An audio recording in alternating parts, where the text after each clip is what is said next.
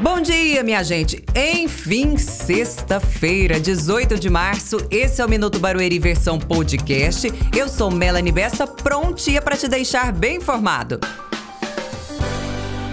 Amanhã tem evento imperdível, o Geek Iron Storm, na tradução Tempestade de Ferro. É uma homenagem à cultura nerd, pop e geek, das 10 da manhã até as 7 horas da noite no Parque Dom José.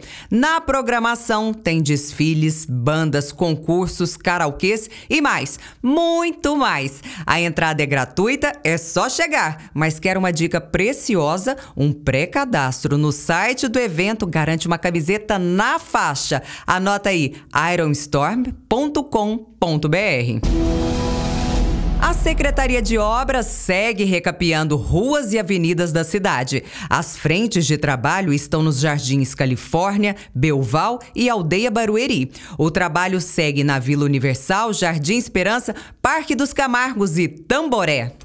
Sextou, meu povo! Segunda-feira eu volto e espero você. Juízo e tchau!